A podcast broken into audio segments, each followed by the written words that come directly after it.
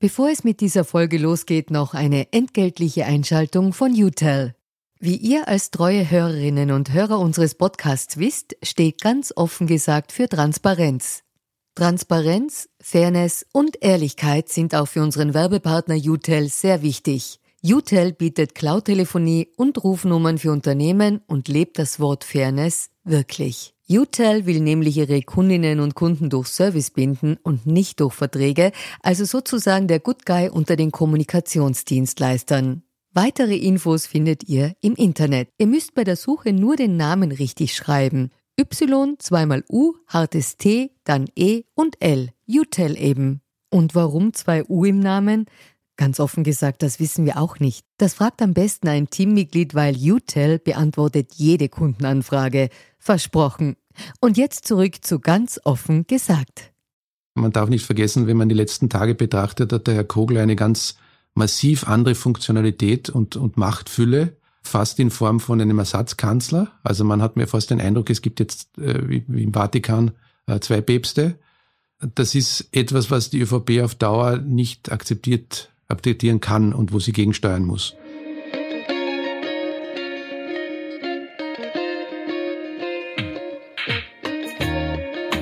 Herzlich willkommen bei Ganz offen gesagt, dem Podcast für Politikinteressierte. Mein Name ist Stefan Lasnik und mein heutiger Gast ist Christian Nusser, Chefredakteur der Tageszeitung Heute. Mit ihm spreche ich über die entscheidenden Tage, die zum Rücktritt von Bundeskanzler Sebastian Kurz geführt haben, über einen erstarkten Vizekanzler Werner Kogler die Diskrepanz zwischen dem aufgebauten türkisen Image und der Wirklichkeit und warum Nusser glaubt, dass Sebastian Kurz keine Bundesregierung mehr anführen wird.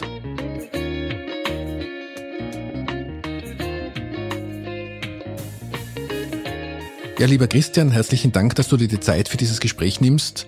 Ein Grundmotiv bei unserem Podcast ist ja Transparency is the new objectivity. Und in diesem Sinne beginnen wir unseren Podcast immer mit der traditionellen Transparenzpassage, also woher wir uns kennen, warum wir uns sitzen oder duzen und ob du aktuell für Parteien oder deren Vorfeldorganisationen tätig bist. Kennengelernt haben wir uns meiner Erinnerung nach äh, vor einigen Jahren bei einem Termin, bei dem ich in meiner damaligen Funktion als stellvertretender Senatsvorsitzender beim Presserat bei dir im Haus zu Gast war und wir haben damals über den Presserat gesprochen. Das ist, stimmt mit meiner Erinnerung überein. Das war damals, glaube ich, noch im 19. Bezirk. Äh, eine sehr interessante Debatte, die wir damals hatten. Äh, ist sechs Jahre her und erstaunlich, äh, wie, wie schnell die Zeit eigentlich vergeht.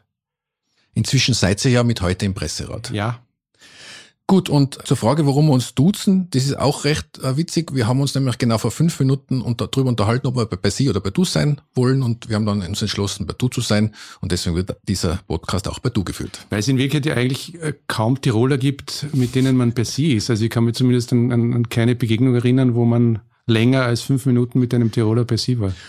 Das stimmt, äh, Tiroler sind gern bei Du, wobei ich noch einmal einen Unterschied machen möchte. In der Stadt Innsbruck ist es nicht so ganz normal wie, wie, wie am Land, aber prinzipiell sind Tiroler Du, das stimmt, ja. Noch zur Transparenzfrage, ob du Mitglied bei einer politischen Partei bist und oder derzeit für politische Parteien oder deren Vorfeldorganisationen tätig bist. Kann ich ausschließen, bin ich nicht. Gut, dann haben wir das auch geklärt. Dann steigen wir ein. Gleich zu Beginn möchte ich mir als Fan outen, und zwar als Fan deines Newsletters, den ich wirklich sehr schätze, und zwar aus, aus zwei Gründen. Erstens ist er sehr informativ und liefert meiner Meinung nach wirklich interessante Hintergrundinfos zur österreichischen Politik. Aber, und das ist das Besondere, er ist auch unterhaltsam. Äh, und eigentlich kein Newsletter, wenn man genau hin, äh, hinschaut, weil der Newsletter eigentlich ja nur die Bewerbung dafür ist. Er führt ja, also ich führe im Newsletter selbst ja nichts aus, äh, sondern er führt äh, auf die Webseite, auf ein, ein Programm, das ich nur dafür benutze, das Shorthand heißt. Und äh, dort findet dann eigentlich die Information oder der Inhalt statt. Also ist ein, ein, ein, ein halber Newsletter, sagen wir so. Wobei ich kann nur sagen, vom Informationsgehalt her lohnt es sich auf jeden Fall, den zu abonnieren. Ich werde auch in den Shownotes für unsere Hörerinnen und Hörer natürlich verlinken. Danke. Ähm, meine Frage ist, ich muss ja manchmal lachen, äh, wenn ich den Newsletter lese, weil er eben sehr, auch sehr lustig ist, aber manchmal bleibt mir das Lachen auch im Hals stecken, weil man ja gar nicht oft weiß, soll man jetzt darüber lachen oder nicht. Wie geht's denn dir da selbst dabei? Ja, genauso glaube ich wie, wie jedem und jeder. Das äh, ist auch das, das Wesen dieses Newsletters, dass es versucht, irgendwie auch die, die Stimmung des jeweiligen Tages abzubilden. Äh, und manchmal ist man halt äh, gut gelaunt und manchmal ist halt etwas äh, satirisch überhöht äh, der richtige Weg, um etwas zu vermitteln. Äh, und manchmal reicht das nicht, weil äh, die Tagesereignisse so ernst sind oder, oder auch einen, einen wütend machen Und dann finde ich die Form, äh, das satirisch aufzulösen, falsch. Und dann äh, gibt es halt einen Newsletter, der ernster ist oder, oder halt äh, rein auf Informationsbasis da ist. Im Grundsatz versuche ich immer zu mischen zwischen Humor und, und auch einen gewissen Profit für die Userinnen und User zu haben. Also dass man ein bisschen was an Information mitnimmt, auch ein bisschen was erfährt, was man vielleicht nicht weiß manchmal auch in, in Erlebnisse, persönliche Erlebnisse verpackt. Wenn man ein gewisses Alter erreicht hat, hat man ja verschiedene Menschen schon getroffen im politischen Bereich. Äh, und dann ist es äh, ganz interessant, das vielleicht anders aufzulösen und einmal von der anderen Seite zu beleuchten. Ich würde gerne mit dir heute über die aktuellen politischen Ereignisse sprechen, eben auch in deiner Funktion als Chefredakteur und Insider. Und ich würde gerne anfangen bei der vorletzten Woche. Das war die Woche, wo die, die sich entwickelt hat von ich trete sicher nicht zurück bis hin zu wenn, dann tritt die ganze Regierung zurück. Keine, es gibt keine Regierung ohne Sebastian Kurz bis hin zu, okay, ich trete doch zurück, beziehungsweise zur Seite. Da würde mich besonders interessieren, deiner Analyse nach, warum hat es diese Dynamik gegeben von, also ganz sicher kein Rücktritt bis hin zu, okay, doch Rücktritt. Weil da würde ich gerne die Geschichte für heute beginnen. Ähm, naja, ich glaube, dass die Dynamiken in Österreich äh, seit Jahrzehnten dieselben sind. Und deswegen ähm, war ich auch relativ früh überzeugt davon, dass das sich in diese Richtung entwickeln wird. Äh, ich glaube, dass, äh, dass immer dieselben Komponenten da eine Rolle spielen, die Bundesländer eine, eine Rolle spielen. Auch wenn die äh, Bundesländer über viele Jahre jetzt ruhig waren, in, in solchen Situationen bekommen sie dann ein besonderes Gewicht, ein ganz starkes Gewicht, gerade der ÖVP. Ähm, und dass hier sich etwas entwickeln wird und, und, und in eine Bahn kippt, die man schon mehrfach erlebt hat, ähm, das, das war relativ bald klar. Ähm, das hat in dem Fall aber auch den Grund äh, in der Person von Sebastian Kurz, der natürlich äh, anders als, als viele Kanzler in den letzten Jahren und Jahrzehnten ähm, eine ganz andere Form der politischen Präsentation äh, gewählt hat und auch den Umgang in der eigenen Partei und, und mit, mit anderen Parteien. Und ich glaube, da ist vieles zusammengekommen, was sich dann entladen hat und was man jetzt auch im Nachgang sieht, in der Nachbetrachtung, wie sich, wie sich Österreich dann relativ schnell ähm, wieder ein, ein, ein bisschen in die alte Form rückentwickelt. Ich nehme an, mit der alten Form meinst du auch, dass die, ich sage jetzt einmal, ich nenne es jetzt einmal alte ÖVP, die schwarzen Landeshauptleute, dass die wieder einen Einfluss gewonnen haben in der ÖVP? Ja, massiv. Also das, das, äh, das ist tatsächlich so. Also ich glaube, dass die, die ÖVP sehr schnell wieder äh, schwarz geworden ist und, und äh, die Kies relativ rasch rausdrängt. Ich glaube aber auch, dass viele Personen jetzt wieder in Erscheinung treten, die man jahrelang weniger gesehen hat, nicht nur in der ÖVP, sondern in anderen Parteien. Also wenn ich im Zentrum gestern betrachte, den Matthias Strolz oder auch den Herrn Fischler, ähm, äh, der, der Herr Kern, der jetzt überall Interviews gibt, auch der, der Herr Anschober, der plötzlich wieder präsent ist. Also hier melden sich wieder äh, viele jetzt zu Wort, die, die nicht so repräsentiert waren.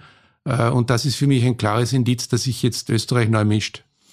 Was glaubst du, war der entscheidende Moment oder das entscheidende Argument, das den Sebastian Kurz dazu gebracht hat, zurückzutreten? Weil es muss ja irgendwas passiert sein. Es ist ja stückweise gegangen. Naja, du brauchst in Wirklichkeit, um diese äh, Politik so führen zu können, äh, die 120-prozentige Unterstützung aus allen Teilen der Partei, vor allem auch aus den Bundesländern.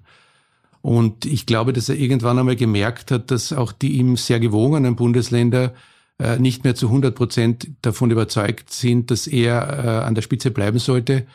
Und ich glaube, das hat den, äh, das Umdenken ausgelöst und bewirkt. Und deswegen ist es auch so schnell gegangen, weil ich glaube nicht, dass er damit gerechnet hat. Er hat innerhalb von, glaube ich, zwölf Stunden von ich bleibe definitiv, bis ich diese, diese vielleicht auch etwas albernen Begriff zur Seite gehen, geprägt und, und wenn das in der Geschwindigkeit geht, dann muss es etwas sein, was aus dem, aus dem Unverhofften kommt. Ich teile diese Einschätzung. Ich glaube ja, dass diese äh, Besprechung mit den Landeshauptleuten in der politischen Akademie geplant war als Schulterschluss, als Mauerbildung. Und in dieser Sitzung muss irgendwas passiert sein. Ja, man muss das auch vergleichen mit dem ersten Abgang. Äh, damals war relativ schnell eine Solidarisierung da. Man erinnert sich an den Auftritt in der politischen Akademie. Äh, da hat man vom ersten Moment gewusst, die Partei will, will das nicht auf sich sitzen lassen, die will wiederkommen, die wollen wollen möglichst schnell, äh, dass Kurz wieder Kanzler wird. Das ist diesmal komplett ausgeblieben. Und äh, ich glaube, dass das ein wesentliches Momentum war, wo man auch gespürt hat, vom Instinkt her in allen politischen Lagern, äh, das ist jetzt etwas komplett anderes, eine neue Situation. und keine Wiederholung. Was auch neu war, ist, weil du den, die erste Abwahl ansprichst, bei der ersten Abwahl ist er ja auch vom Koalitionspartner abgewählt worden. Was diesmal ja anders war, diesmal haben es die Grünen anders angelegt. Da gibt es jetzt verschiedene Interpretationen. Die einen sagen, es war strategische Meisterleistung, wie die Grünen das gemacht haben. Die anderen sagen, das war, das war keine gute Leistung, weil man hat sogar eine Regierung mit der Kickel-FPÖ hätte man in Kauf genommen. Was ist da deine Einschätzung dazu? Ich glaube, dass es ähm, auf den Zeitraum gesehen schon ein, ein, ein sich der Werner Kogler als Timir Fuchs dargestellt hat. Ich glaube schon, dass das aus der Sicht, äh, aus seiner Sicht eine, eine, eine sehr kluge, riskante strategische Leistung war. Unter Inkaufnahme die anderen, also die anderen sage ich jetzt fast Oppositionsparteien, also die Opposi tatsächlichen Oppositionsparteien äh, zu beschädigen, was meiner Ansicht nach äh, passiert ist. Dieses Drohgebäude dieser Vier-Parteien-Regierung äh, hat er sehr klug ausgenutzt. Ähm, ich glaube nicht, dass die Erzählung stimmt, die die SPÖ jetzt verbreitet, dass eben eine große Strategie da war und, und, und man ohnehin immer gewusst hat, dass das nichts wird und, und dass diese äh, Kanzlerin Randy Wagner nur ein, ein, ein äh, Gebilde war, das nie tatsächlich existiert hat. Ich glaube, die SPÖ ist zwei Tage, nachdem alles vorbei war, draufgekommen, dass sie eine Strategie hätte haben können, die sie tatsächlich nicht hatte. Ich äh, lese das auch deshalb ab, weil ich habe mit einem äh, hochrangigen SPÖ-Funktionär an dem nämlichen Wochenende telefoniert, äh, weil ich davon ausgegangen bin, die sitzen jetzt alle in, in einem Warroom in der Löwestraße und, und taktieren jetzt und überlegen und lesen alles und, und äh, wollen alles mitbekommen und mitreden. Äh, tatsächlich war der in seinem Heimatbundesland und hat von mir mehr Nachrichten erfahren als ich von ihm. Ähm, und in einer so Situation dann zu sagen, die SPÖ hat eine wahnsinnig tolle Strategie gehabt, äh, dass sie das jetzt alles so durchzuboxen, wie es gekommen ist, scheint mir etwas kühn. Ich glaube, das erscheint deswegen etwas grün, weil das wäre ja was Neues, zumindest in den letzten Jahren, hätte ich jetzt gesagt. Ja, das, das, das äh, sehe ich sicher so, was ich vorher beim, beim äh, Werner Kogler noch dazu sagen wollte. Ich bin jetzt nicht hundertprozentig sicher, ob dieser, dieser, diese Strategie, die er gewählt hat äh, und die Erfolg, äh, zum Erfolg geführt hat, den Grünen dauerhaft ähm, Erfolg bringen wird. Äh, die Zuordnung ist meiner Ansicht nach noch nicht erfolgt. Also ich glaube, dass es zu früh ist, dass, dass man äh, an den Österreichern und Österreichern ablesen kann, äh, wem sie jetzt die Schuld geben oder wem sie das, das, die, die Lorbeeren umhängen wollen an dieser Situation. Das wird erst die Zeit mit sich bringen. Es kann natürlich auch passieren, dass die Menschen nach einem gewissen Zeitraum sagen, naja, der, der hat da jetzt irgendwas angerichtet, was wir eigentlich so nicht wollten. Das äh, wage ich nicht zu beantworten im Moment. Das ist insofern eine spannende Frage, weil in der Regel wird ja der Verrat schon gut geheißen, aber nicht der Verräter. Jetzt will ich nicht in dem Fall von Verrat sprechen, aber jetzt rein von, das, von der Dynamik her ist es meistens so, dass die, dass der Verrat durchaus oder das, aber zum Beispiel die Sprengmeister der Koalitionen waren nicht immer die, die wiedergewählt wurden, aber da hat es auch schon Ausnahmen gegeben. Ja, ja, sicher. Also man sagt auch immer, wer Wahlen auslöst, hat in Wirklichkeit schlechte Karten. Äh, und von Seiten der ÖVP wird das so sicher als, als Verrat auch empfunden und wird sicherlich auch dafür sorgen, mit einem gewissen zeitlichen Abstand, dass es, äh, dass es hier Gegenmaßnahmen oder, oder dass man irgendeine Chance nutzt, äh, hier, hier zurückzuzahlen. Im Moment ist das alles noch sehr frisch und ich glaube, die ÖVP muss sich erst finden. Sie muss vor allem äh, die Person finden, die sie jetzt führt. Das, das wird meiner Ansicht nach nicht Sebastian Kurz sein auf längere Sicht. Und hier wird es auch ganz interessant sein, wie sich jetzt diese ähm, sagen wir mal, im Moment noch sanften Revierkämpfe auswirken werden auf das innerparteiliche Verhalten. Zur Zukunft möchte ich dann später noch kommen. Zuerst noch zu einem aktuellen Thema, und zwar die Frage, ob es der Oppositionspartei SPÖ gelungen ist, aus den Vorgängen Kapital zu schlagen. Die Frage habe ich mir aufgeschrieben, die haben wir, glaube ich, jetzt schon beantwortet. Naja, das ist, das ist aus, aus dem Gegenwärtigen nicht. Ich glaube, dass, dass äh, aus Sicht der SPÖ muss man auch äh, vielleicht zur Kenntnis nehmen, dass man in gewisser Weise ausgetrickst wurde, dass man eben dafür herhalten musste, ein, eine, eine Situation herbeizuführen, die den Herrn Kurz äh, aus dem Amt bringt. Das, man kann jetzt sagen, okay, man hat dieses Ziel geschafft. Geschafft hat man es aber erst, wenn sich das in irgendeiner Form im, im, im Wählerverhalten ablesen lässt. Und das sehe ich im Moment nicht. Vielleicht kommen wir zum anderen Punkt und da möchte ich gleich was offenlegen, nämlich zum Thema Schwerpunkt Strafrecht. Ich würde es gern heute aussparen das Thema Strafrecht und zwar aus mehreren Gründen. Ich bin der Meinung, das ist die Aufgabe der Behörden und Gerichte, über das zu urteilen. Ich glaube, dass wir, also ich weiß sicher weniger wie du, aber selbst mit deinem Wissen ist es wahrscheinlich nicht so, dass wir alles wissen. Äh, und ich bin selbst der Jurist und ich finde tatsächlich, dass die Unschuldsvermutung ein hohes Gut ist und das hat, wie jetzt die ÖVP vielleicht aus anderen Gründen, aber trotzdem zurecht trommelt, für den Bundeskanzler genauso zu gelten wie den, für den einfachen Mann von der Straße. Insofern würde ich das Thema Strafrecht halt gerne aussparen. Ja, ich, ich äh, gern, also ich, ich äh, sehe das auch so und, und äh, natürlich hat niemand den kompletten Einblick. Man muss in diesen Dingen halt immer unterscheiden, äh, dass es ja nicht allein ein strafrechtlicher Aspekt ist, sondern ein, in der Politik immer moralischer und ethischer. Äh, und die beiden kommen in dem Fall ganz massiv miteinander in Konflikt. Deswegen ist auch die aufgeheizte Situation so, wie sie ist. Und eben zur politischen Verantwortung möchte ich sehr wohl mich mit dir unterhalten.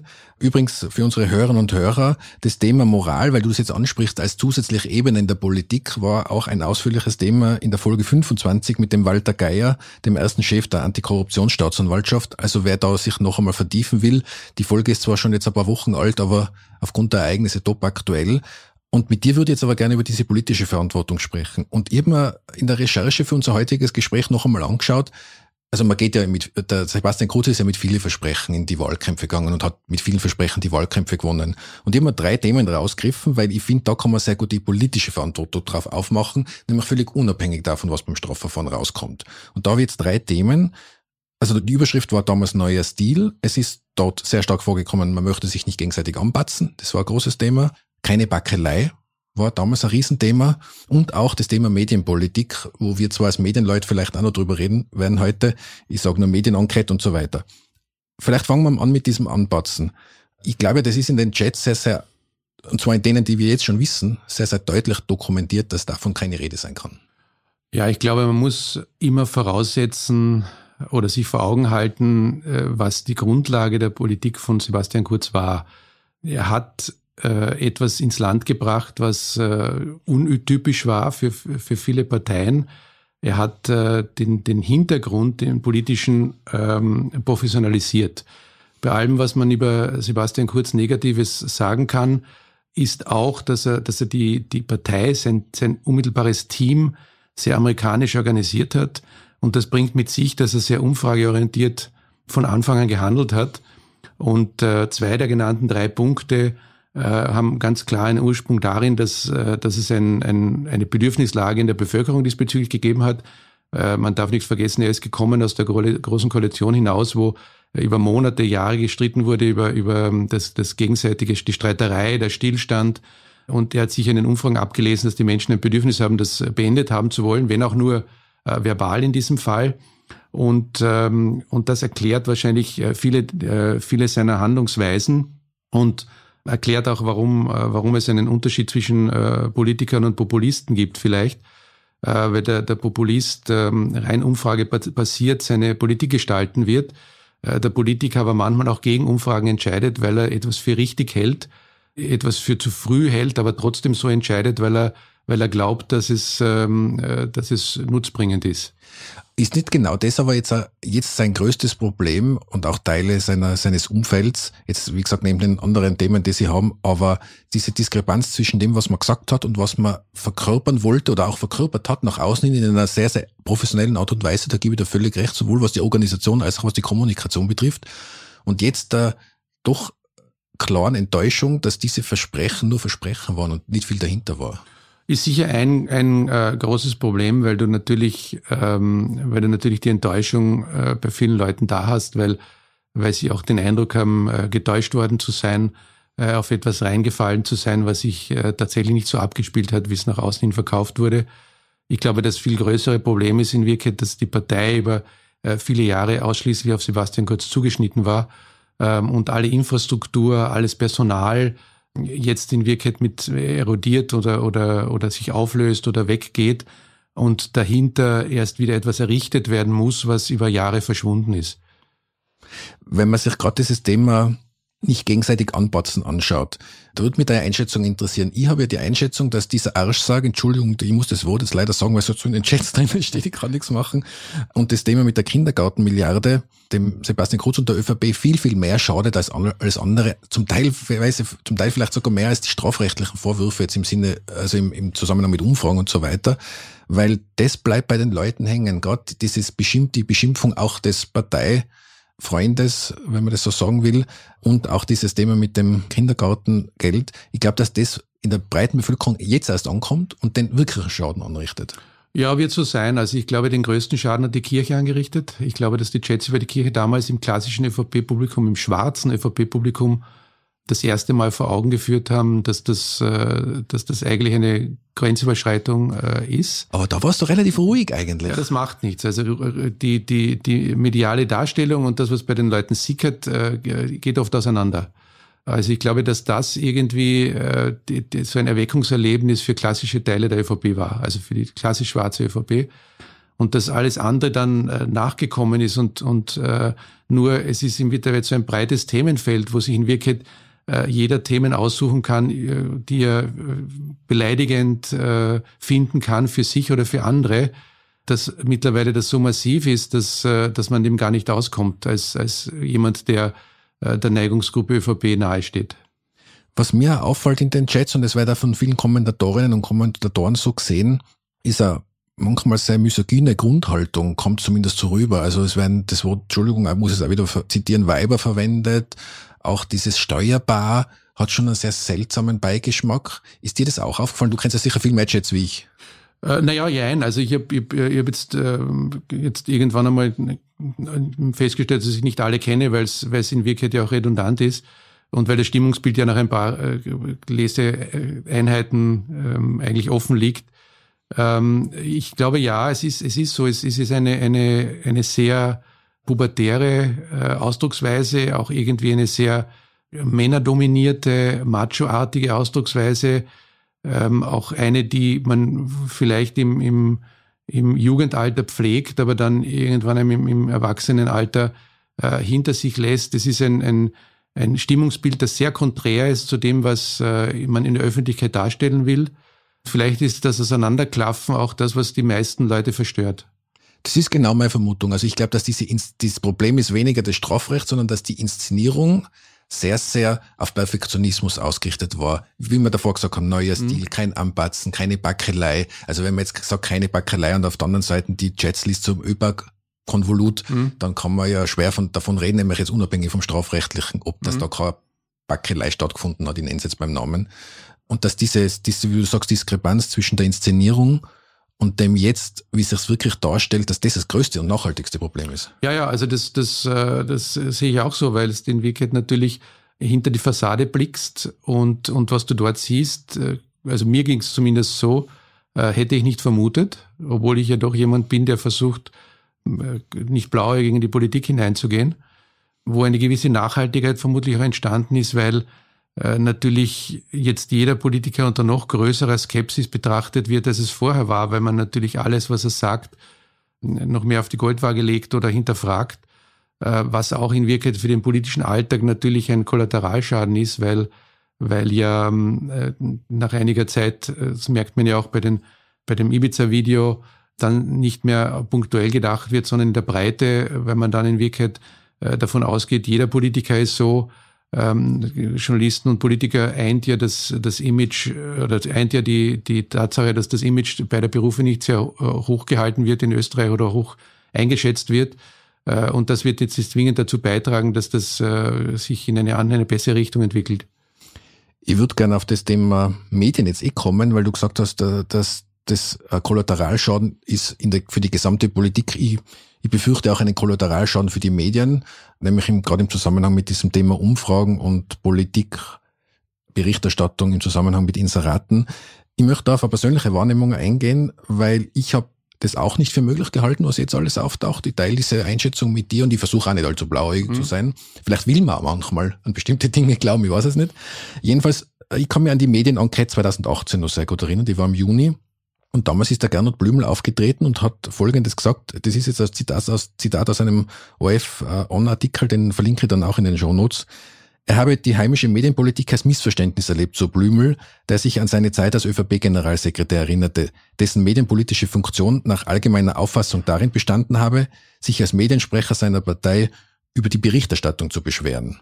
Also er hat damals die Medienenquete damit eingeleitet zu sagen, es, die Medienpolitik kann nicht sein, dass man sich über Berichterstattung beschwert, mhm. sondern dass man Medienpolitik soll Medien zulassen, soll Medien fördern, soll, soll einen Diskurs zulassen.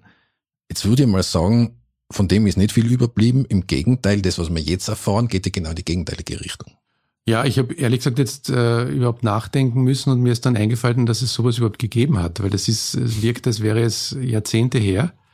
Äh, ich kann mich äh, nicht als Teilnehmer, sondern als Konsument an diese Medienenquete erinnern. Es war der, der wiederholte Versuch, äh, hier eine, eine, eine Branche in irgendeiner Form unter einen Hut zu bringen, wenn man das so, so, so etwas sprachlich schief sagen kann, was in Wirklichkeit noch keinem Generalsekretär, keinem Politiker, niemand in diesem Land gelungen ist und wo ich auch sehr skeptisch bin, dass das, äh, dass das machbar ist. Woran liegt das? Weil ich habe ja selbst meine Erfahrungen gemacht mit dem Thema versuchter Einflussnahme auf Berichterstattung, damals in meiner Zeit als Medienmanager. Ich muss an der Stelle immer sagen, das habe ich auch schon in dem Gespräch mit dem Walter Geier gesagt, es ist ein bisschen unfair, dass man jetzt auch nur auf die ÖVP losgeht, weil ich kenne das durchaus von anderen Parteien mhm. auch.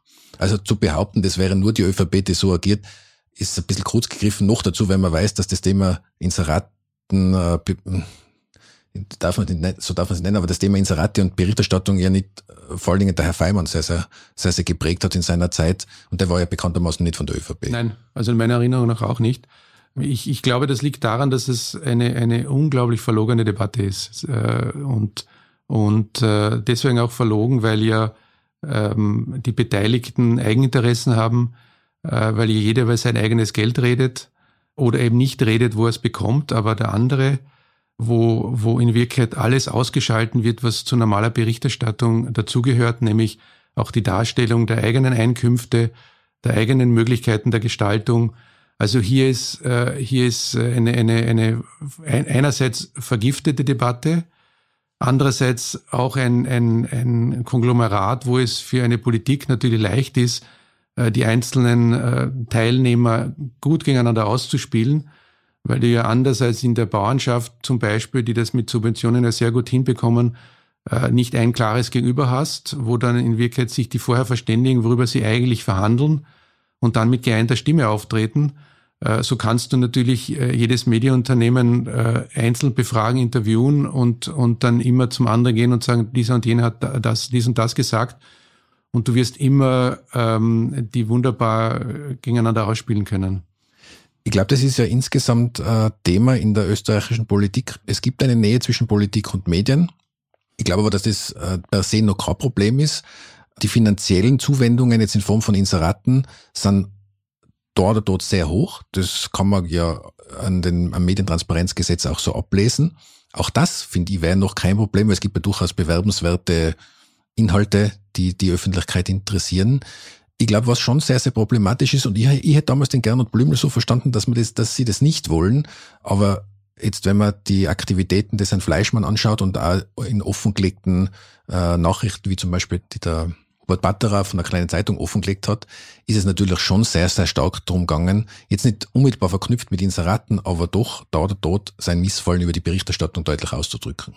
Ja, das, das, wie vorher, wie du vorher gesagt hast, das ist jetzt keine Besonderheit der, der, der ÖVP-Regierung. Das, äh, ich kann mich auch an, an äh, SPÖ-Anrufe erinnern, die sich über Berichterstattung beschwert haben. Das, das gehört zum Alltag dazu, äh, vor allem in der Position. Ähm, ich glaube, dass das Problem der Debatte einerseits ist, dass, dass jene, die eher Subventionen gefördert werden, sagen, dass die Inseratengelder zu hoch sind und jene, die Inseratengelder bekommen, sagen, dass die Subventionen eigentlich äh, vorhanden und, und ordentlich sind. Gerade in der Corona-Zeit äh, ist diese Debatte natürlich besonders windschief geworden, weil es natürlich Förderungen äh, gegeben hat, die jetzt weniger in der öffentlichen Debatte sind äh, und gegenseitig Inserate. Mit verlogen meine ich zum Beispiel aber auch, dass äh, derselbe Personenkreis äh, sagt, es ist ein Wahnsinn, wie viel für Inserate ausgegeben wird ein Monat später sagt, ein Wahnsinn, dass nicht geworben wird, keiner geht sich mehr impfen. Und ein weiteres Monat später sagt, ein Wahnsinn, dass so viel Inserate ausgegeben, für Inserate ausgegeben wird. Und was ich auch noch dazu sagen will, wenn mir das wichtig ist, ich glaube, ein Grundproblem ist die, die Durchmischung der Funktionalitäten in vielen Medienunternehmen.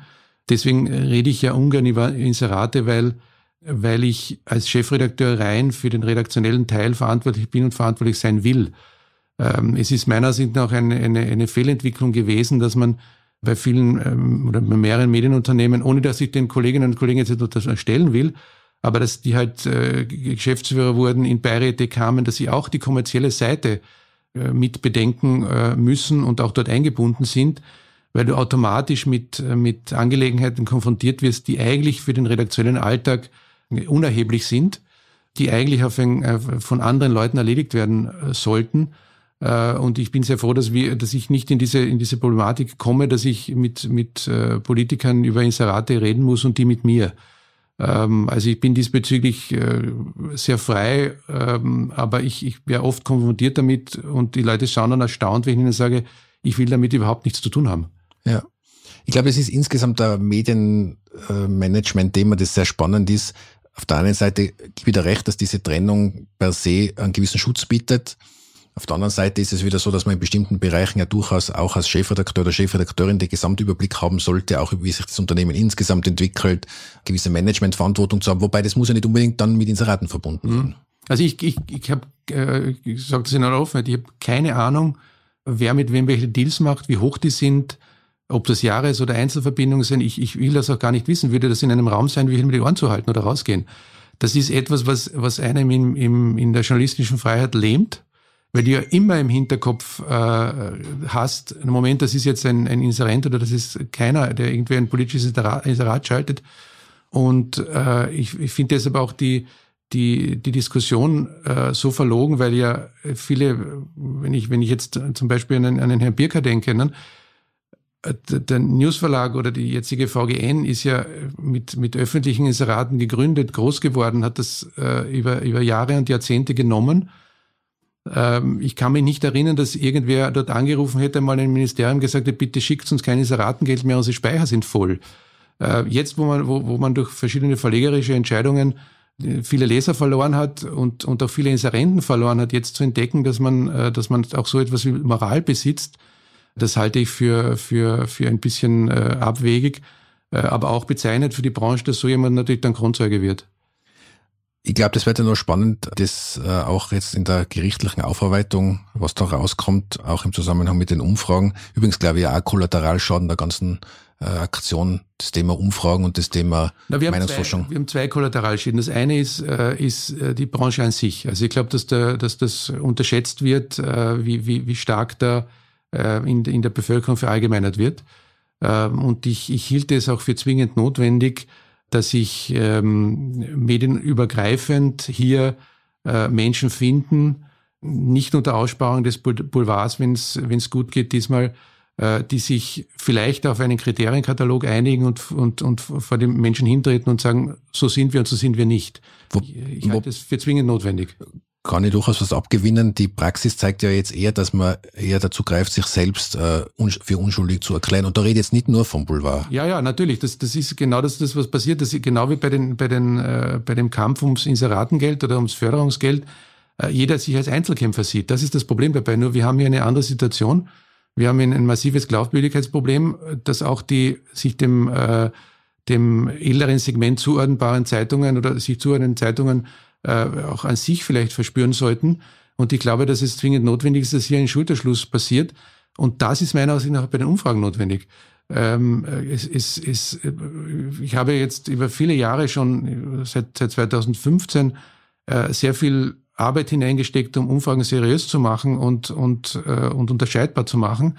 Äh, mir ist aber ganz klar, dass natürlich jetzt die Skepsis generell gegenüber Umfragen äh, enorm gewachsen ist, wenn, wenn, wenn so etwas wie, wie in, in, äh, bei Österreich äh, beim, beim System Fellner passiert, äh, weil du natürlich nicht erwarten kannst und auch nicht voraussetzen kannst, und ich verstehe das auch, äh, dass jeder Konsument von Medien automatisch jetzt sich in die reinen Verästelungen, welche Zeitung macht wie was, wer hat welches Sample, wer äh, macht seine Rohdaten öffentlich.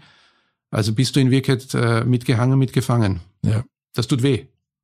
Das kann ich mir vorstellen, weil es tatsächlich bei euch aufgefallen ist, dass ihr auf das in den letzten Jahren eben schon, bevor das alles losgebrochen ist, sehr viel Wert gelegt habt. Das ist mir auch aufgefallen. Ja, ich hatte, ich hatte ähm, das, das, dieses Erlebnis 2015 mit der Wien-Wahl. Wir haben äh, Umfragen gehabt, die äh, grob falsch waren, äh, auch an, eingestandenerweise. Und ich habe dann äh, mit, mit unserem Meinungsforscher Peter Heik, ich habe den angerufen, wir haben einen Termin gemacht und ich habe ihm gesagt, ich höre auf. Ich mache keine Umfragen mehr, wir, wir beenden die Kooperation für mich ist das in Wirklichkeit eine Lose-Lose-Situation. Ich, ich äh, habe falsche Umfragen und, und die, die Leute sind auch böse auf mich, äh, wenn sie falsch sind. Und der hat um, um kurze Bedenkzeit gebeten und ist dann mit einem, einem Vorschlag gekommen und wir haben uns dann auf ein, ein Paket geeinigt von, von Grundparametern, die wir zwingend einhalten. Das ist die Samplegröße 800, das ist, wir publizieren nicht äh, innerhalb der letzten 14 Tage vor einer Wahl. Äh, wir, wir, wir machen öffentlich, wie wir die Umfragen machen. Wir machen keine reinen Online-Umfragen. Und wir machen in Wirklichkeit die Rohdaten öffentlich. Das heißt, man kann in Wirklichkeit bei der Umfrage von heute auf heute.at nachschauen, genau wie, wie ist die Hochschätzung passiert, was waren die Werte. Und, und ich kann auch in, in jedes Excel-Sheet von Peter Hayek reinschauen, äh, wie, wie jeder Wert ermittelt wurde. Und ich glaube, dass sich die, die, die Umfragen äh, ja tendenziell verbessert haben in Österreich über die vielen Jahre, weil auch der Verband gemerkt hat, dass, dass man das irgendwie festlegen muss. Und äh, ich glaube, es war gut so. Und deswegen glaube ich jetzt, dass man ganz klar festlegen sollte, auch öffentlich festlegen würde, sollte, äh, das sind die Umfragen, die valide sind und das sind die Umfragen, die, von denen man davon ausgehen kann, äh, dass sie Kaffeesultleserei sind.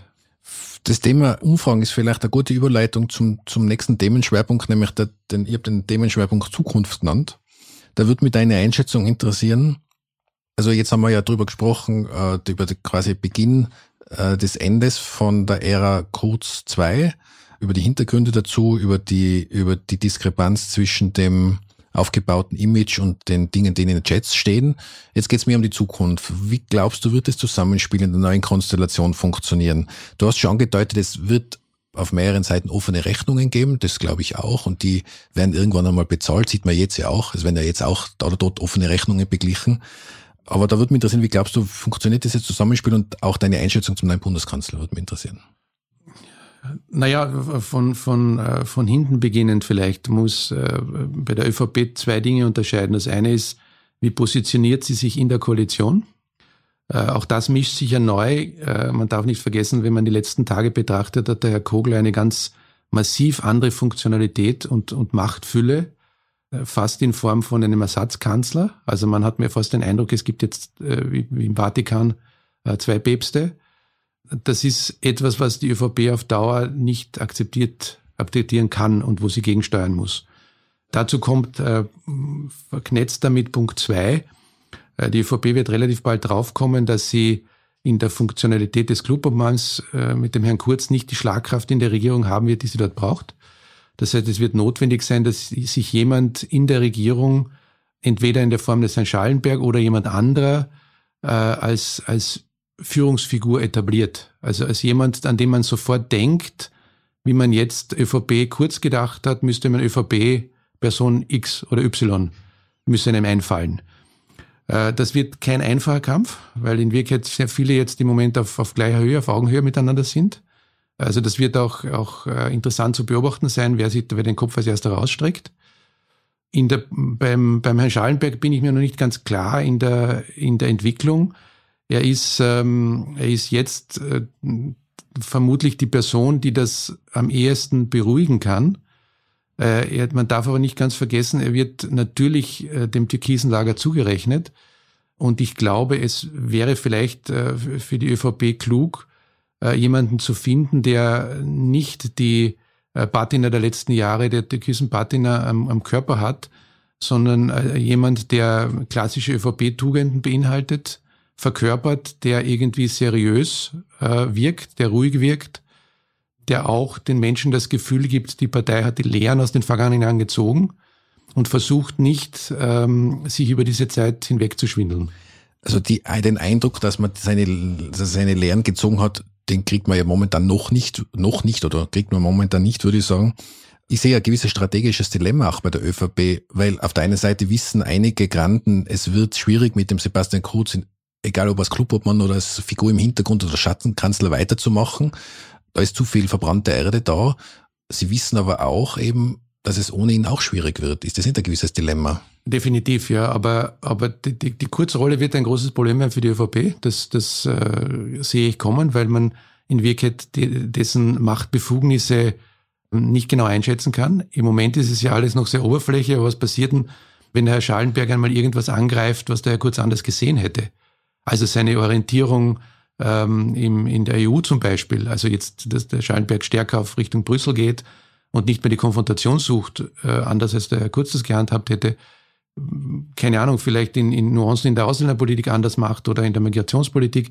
Also wenn das irgendwann einmal einen inhaltlichen ähm, Zusammenstoß ergibt, dann wird es interessant zu sein, wie orientiert sich die Partei, die einzelnen Mitglieder der, der Partei oder der Regierung, an, an, an welchen Flügel haften sie sich an. Und, und dann in Wirklichkeit natürlich wird es schwierig sein, da jemanden zu finden. Äh, vor allem, weil die ÖVP sich jetzt noch in der Opferrolle findet. Das äh, sehe ich so wie du. Und in der Opferrolle bist du in Wirklichkeit Opfer und nichts anderes. Passt da nicht ganz zu diesem Drive, den man die letzten Jahre gehabt hat, muss man dazu sagen. Also das ja, das ist eine, eine, eine, eine Bremsung auf, auf Null. Also die, die Bremse auf Null äh, bedeutet, dass man in Wirklichkeit jetzt, wenn man schon in, der, in, dem, in dem Wortbild bleibt, äh, vom, alle Teile des Motors kontrolliert, äh, was der noch taugt, was man, was man vielleicht verstärken muss, was man äh, tunen kann, äh, damit man wieder auf, auf Geschwindigkeit kommt. Und dann muss man in Wirklichkeit schauen, wenn setzt man ein Steuer. Haltest du eine, eine Spaltung der ÖVP für ein Szenario, das möglich ist, weil auch immer die Liste Kruz herumgeistert? Nein, halte ich für ausgeschlossen. In, in Wirklichkeit, äh, auch das, das, das Beispiel des Herr Strache äh, sieht man ja, dass das, ähm, dass das in Wirklichkeit nicht funktioniert. Und das System Kurz funktioniert auch nur mit einer sehr guten Infrastruktur dahinter, äh, ein sehr starkes Team äh, aus, aus Beratungsleistungen, aus, aus, aus Umfragen, äh, hausinternen äh, aus, aus Menschen, die für ihn gelaufen sind. Das ist nicht herstellbar. Also ich, ich, ich halte es für denkbar, dass es, dass, dass natürlich ist es, wenn der antritt, äh, kommt er ins Parlament. Aber die Frage ist, will er das? Will er gegen seine eigene Partei antreten? Also ich glaube, in Kenntnis des, der Person und der Partei äh, schließe ich das aus. Wenn du jetzt äh, anschaust, was die letzten Wochen passiert ist, und ich habe die Vermutung, wir wissen noch gar nicht alles, was noch auftauchen wird, also es wird noch nicht alles gewesen sein. Die WKSDA hat ja meiner Meinung nach äh, die Taktik gewählt, dass sie immer an, es wird immer ein Teil öffentlich, dann wird es dementiert und dann schieben sie was nach, äh, wo dann irgendwie doch das unterstützt wird, was davor schon veröffentlicht worden ist und damit untergraben sie die Glaubwürdigkeit der beteiligten Personen recht erfolgreich. Und ich meine das jetzt neutral, also mhm. neutral erfolgreich und ich gehe davon aus, das geht nur so weiter. Also gehen wir mal davon aus, wir wissen jetzt noch gar nicht alles, aber selbst mit dem, was wir jetzt wissen, ist es überhaupt möglich, diese Image, äh, Image-Korrektur jemals wieder vorzunehmen? Also dieses mühsam aufgebaute Image hat man sich ja jetzt bis zum gewissen Grad demoliert. Lässt sich das überhaupt wieder herstellen? Naja, wenn du Freisprüche überall erreichst, wenn du, wenn du äh, sowohl bei der bei den ganzen Vorwürfen aus den Chats jetzt, äh, aus der falschen Zeugenaussage, wenn du aus diesen äh, ohne irgendeine juristische Beschädigung rauskommst, äh, dann kannst du natürlich das ganz gut vermarkten. Äh, mit zwei Hindernisgründen. Erstens, es wird sehr lange dauern. Auch bei Sebastian Kurz wird eine gewisse Ungeduld entstehen und, und ich glaube nicht, dass der jetzt zwei oder drei Jahre äh, als Clubobmann verharren will äh, und, und warten darauf wird, dass er vor Gericht freigesprochen oder verurteilt wird. Äh, ich glaube, dass äh, seine politische Karriere damit enden wird, dass er aus dem, aus der Branche rausgeht. Ich kann mir nicht vorstellen, dass, dass, er, dass er die Perspektive hat, in drei Jahren wage ich jetzt einen Comeback-Versuch. Äh, ganz abgesehen davon, dass, dass, dass es auch für die ÖVP schwierig ist, denn äh, welche Partei findet, findet sich sehr schnell, die mit ihm koaliert, bei dem Verschleiß, den er bisher hatte. Ja, es bleiben ja gar nicht mehr so viele neue Optionen übrig. Naja, die handelnden Personen wechseln natürlich und, und, und wenn, wenn dann in anderen Parteien andere Leute sind, die noch keine Erfahrung mit ihm haben, dann, dann ist die Lust auf Macht vielleicht größer als die, die Erfahrungen, die man miteinander äh, genossen hat. Äh, aber grundsätzlich ist es, ist es natürlich schwierig, weil es ist, es ist sehr viel Licht gefallen auf, auf verschiedene äh, Vorgangsweisen. Es, es, es können ein Parteien, Parteien sehr viele interne erzählen, was, was sie erlebt haben mit der ÖVP unter Kurz. Äh, und ich glaube, jede Partei wird danach trachten, eine andere Form der Koalition zu finden als, als unter, unter Sebastian Kurz. Und das wird für die ÖVP natürlich eine Rolle spielen, denn äh, es mag zwar äh, verführerisch wirken, äh, ich, ich, ich, ich säubere mich oder ich, ich reinige mich oder ich erfinde mich neu in der Opposition. Äh, aber äh, das, das hat bisher in der Praxis nie funktioniert. Opposition ist, ist, ist nie grandios. Ich glaube, das wurde schon einmal martialisch ausgedrückt. Ja, ich wollte gerade sagen, ich, ich glaube, es war die AS-Böhler, der gesagt hat, Opposition ist scheiße. Ja, ich glaube, es war sogar. Heute ist es die Folge der, der, der Schimpfwort. Das tut mir wirklich leid. Ich möchte mich ja, bei der, der Stelle entschuldigen. Ich weiß, es passiert immer mit mir. Nein, Christian, das liegt nicht an dir. ich glaube, es war, war Müntefering. Ich glaube, es war aus der SPD. Oder SPD, ja, ja stimmt. Ich glaube, es kommt stimmt. aus Deutschland, ja. Ja. Gut, endlich einmal was, wo was Schlimmes aus Deutschland kommt, aber nicht aus Österreich. Ich hätte noch einen Aspekt gern ähm, angesprochen, nämlich, dass, weil du gesagt hast, äh, du kannst ja den Sebastian Kurz nicht als, als äh, Klubobmann wirklich vorstellen, dass er sich da auf diese Rolle zurückzieht. Ich kann mir das auch nicht vorstellen und schon gar nicht deswegen, weil das gesamte Umfeld war darauf ausgerichtet, die Macht zu übernehmen, die Macht auszuüben und zwar unbestritten.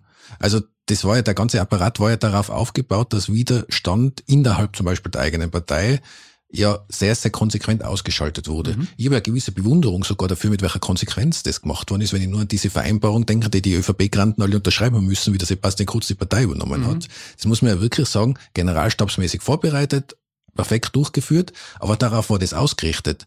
Das war ja nie auf einem parlamentarischen Diskurs ausgerichtet. Also ich, ich, ich glaube ich nicht, dass ein, der Sebastian Kurz in Erinnerung bleiben wird als großer Parlamentarier. Also das ist nicht sein, äh, nicht sein Stadion. Und nicht ohne Grund ist, soll eigentlich den Alltagsjob der Herr Wöginger machen. Ähm, auch vermutlich aus der, aus der Überlegung heraus, den, den Sebastian Kurz freizuspielen, um, um äh, Politik zu machen. Nur da werden, äh, werden sehr schnell die Wände näher kommen, auch in der eigenen Partei, äh, wo Menschen sagen wird, naja, du bist jetzt Klubobmann und, und, und das entscheide eigentlich ich.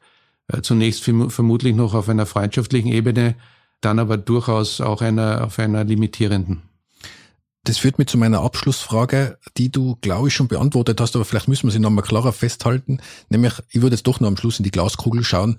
Äh, Glaskugel ist immer schwierig, aber trotzdem, ähm, für wie wahrscheinlich haltest du es, dass es in Österreich wieder eine Regierung geben wird, der, die von einem Bundeskanzler Kurz angeführt wird? Unter zehn Prozent. Unter zehn Prozent. Also für sehr, sehr unwahrscheinlich. Kann man daraus schließen, ja. Ich würde jetzt sagen, du sagst, man kann in Österreich nie wissen, aber du haltest das für sehr unwahrscheinlich. Genau, also es sind die restlichen von 0 auf 10 Prozent sind, dass der Österreich-Bonus dabei. Gut, äh, ich finde, es ist ein schönes Schlusswort. Ich sage herzlichen Dank für die Zeit und für das Gespräch und alles Gerne. Gute. Gerne, danke, selbst. Das war die heutige Folge von Ganz offen gesagt. Wir freuen uns, wenn ihr unseren Podcast abonniert und weiterempfehlt, uns auf Twitter oder Facebook Feedback gebt und uns in euren Podcast-Apps mit 5 Sternen bewertet. Zum Abschluss möchte ich euch noch einen anderen Podcast empfehlen. Diesmal ist dies der Podcast Inside Austria, eine Koproduktion der Medien Standard und Spiegel. In diesem Podcast rekonstruieren Scholt Wilhelm und Sandra Sperber anhand von hunderten Seiten vertraulicher Ermittlungsakten den unglaublichen Aufstieg und Fall von Sebastian Kurz. Euch danke fürs Zuhören, bis zum nächsten Mal. Für euch.